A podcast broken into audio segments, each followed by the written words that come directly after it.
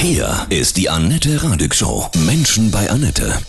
Heute mein Gast, DLRG Lebensretterin Michelle Kussmann aus Andernach. Guten Morgen, Michelle, grüße dich. Guten Morgen. Du warst im Hochwassereinsatz in dieser ganz schlimmen Nacht von Mittwoch auf Donnerstag. Genau, als erstes waren wir in Altenahr. Deine ersten Eindrücke? Was da mhm. passiert ist, ist halt unglaublich. Ich sage immer, sowas kennt man normalerweise nur aus dem Fernsehen ganz weit weg. Wir kamen an über eine Brücke und dann ging es dann auch nicht mehr weiter, weil die Straße halt völlig überflutet war. Und ab da sind wir dann in den Einsatz gegangen um halt Personen noch von ihren Häusern zu retten. Wie kann ich mir das vorstellen? Sind, hat man nur noch die Hausdächer gesehen? Und, also in, dem einen Ort waren wirklich die ähm, ersten Etagen bis ansatzweise die zweite Etage wirklich schon unter Wasser. Wir waren im Einsatz mit unserer Strömungsrettung. In Ort. Booten ist das, ja? Oder genau, das ist nicht in Booten. Mhm. Also wir waren eine Gruppe mit Neoprenanzügen und Ausrüstung, Klettergeschirr, Rettungswesten, Helmen mhm. Handschuhen, damit wir halt selber auch in das Wasser gehen konnten, weil Boote waren da teilweise auch gar nicht möglich. Auch durch das Treibgut, viele Autos waren auch im Weg. Wir hatten ein Ruff, das ist so ein Schlauchboot ohne Motor und ähm, mit dem kamen wir dann teilweise anderen Personen dran.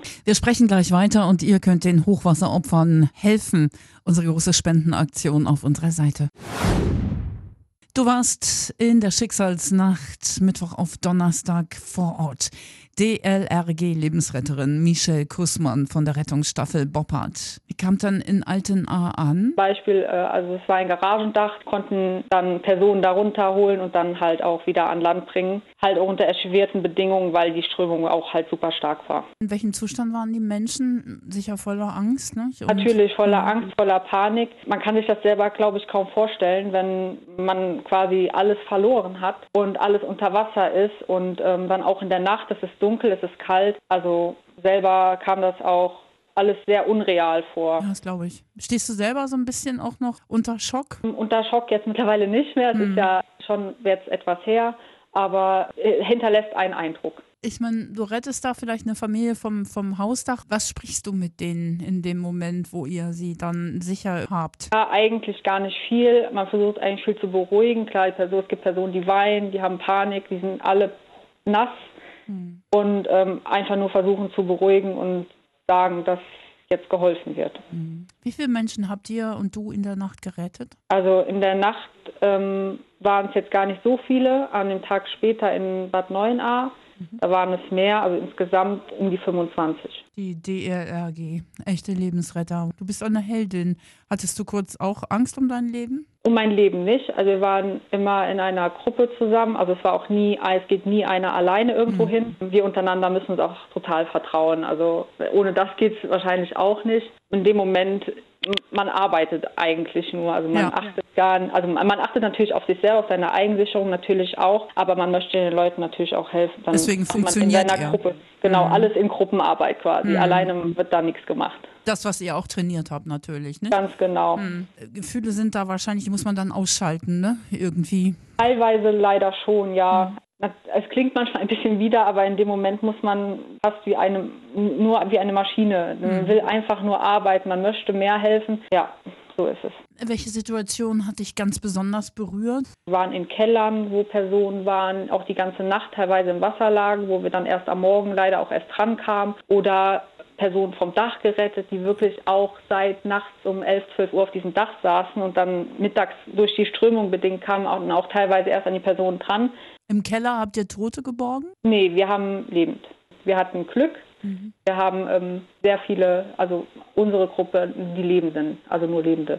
Ist deine Familie wahrscheinlich auch sehr gesorgt um dich, ne? als du in, im Einsatz warst, ne? Ja, ja, schon ein bisschen. Also mhm. ich hatte ähm, die Wert Wertgegenstände blieben natürlich alle an einer Stelle und man hatte, wir waren 20 Stunden im Einsatz, 20, 21 Stunden.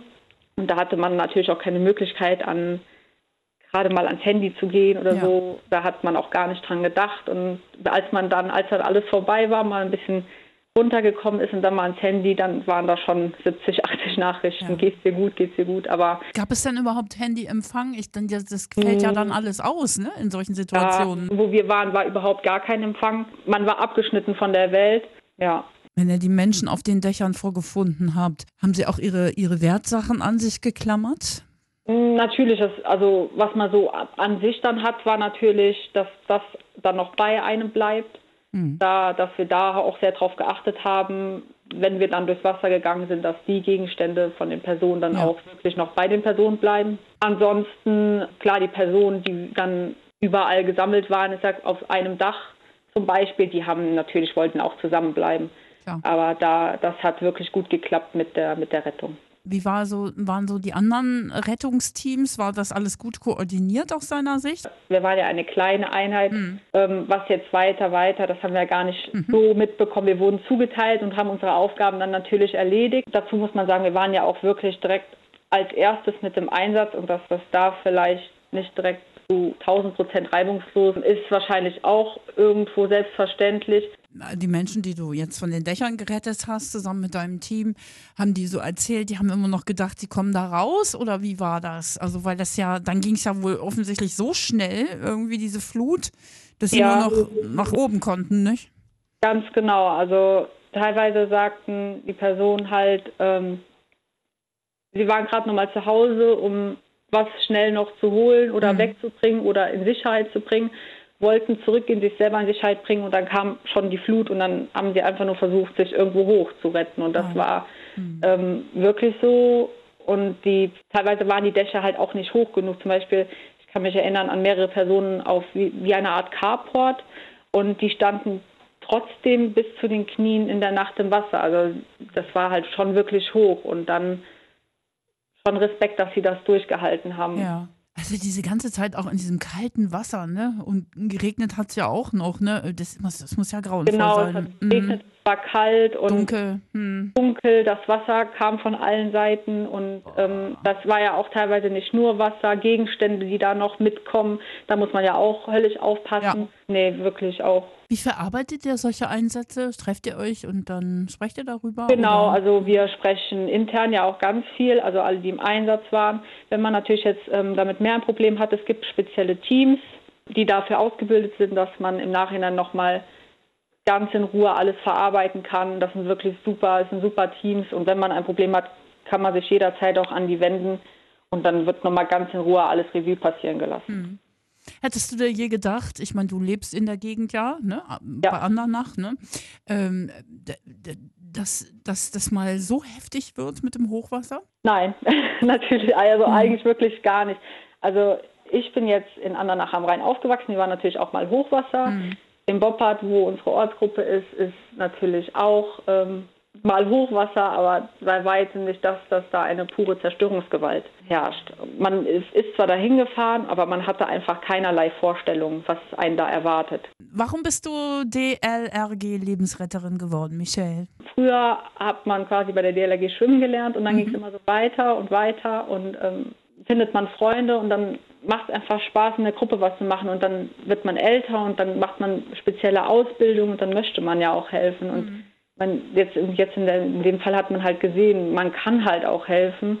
Und ich bereue es auch zu keinem Moment, das ja. je gemacht zu haben. Und ich würde es immer wieder mal, ich würde auch jetzt gerne direkt wieder losfahren und weiterhelfen, aber. Es geht nicht? Werdet ihr dann nicht wieder eingesetzt äh, nach so einer Pause? Ah. Ja, also natürlich können wir jederzeit mhm. eingesetzt werden. Von uns sind jetzt weiter Kräfte im Einsatz. Aber mm, es gibt natürlich auch Zeiten, die man einhalten muss. Natürlich. Man kann ja keine ganze Woche durch, nee, äh, nee. Hm. durcharbeiten. Und ähm, ja, wenn es jetzt losgehen sollte, dann würde ich auf jeden Fall direkt wieder losfahren. Ist auch wirklich in dieser Tragik, in dieser Katastrophe, ist es für dich sicher auch ein schönes Gefühl, was Gutes zu tun und eben Menschen gerettet zu haben. Ne?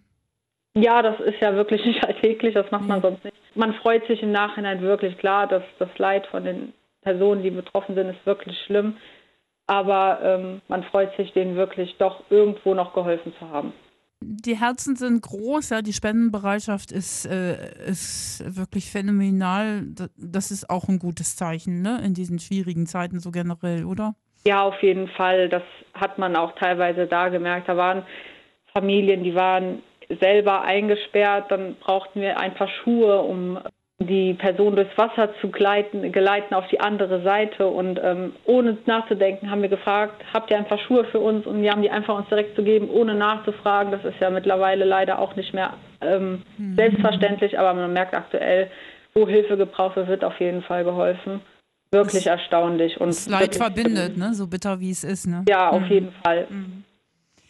Michelle, ich finde es großartig, so, äh, dass du so mit deiner Power, mit deinem, ja, mit deiner Liebe auch Lebensretterin bist, auch in diesem tollen Verein dem DALAG.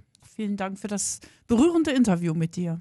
Ja, danke auch. Ja, und ganz herzliche Grüße an deine Ortsstaffel Boppard von der DALAG. Gerne könnt ihr spenden für die Hochwasseropfer. Alle Infos findet ihr auf unserer Seite.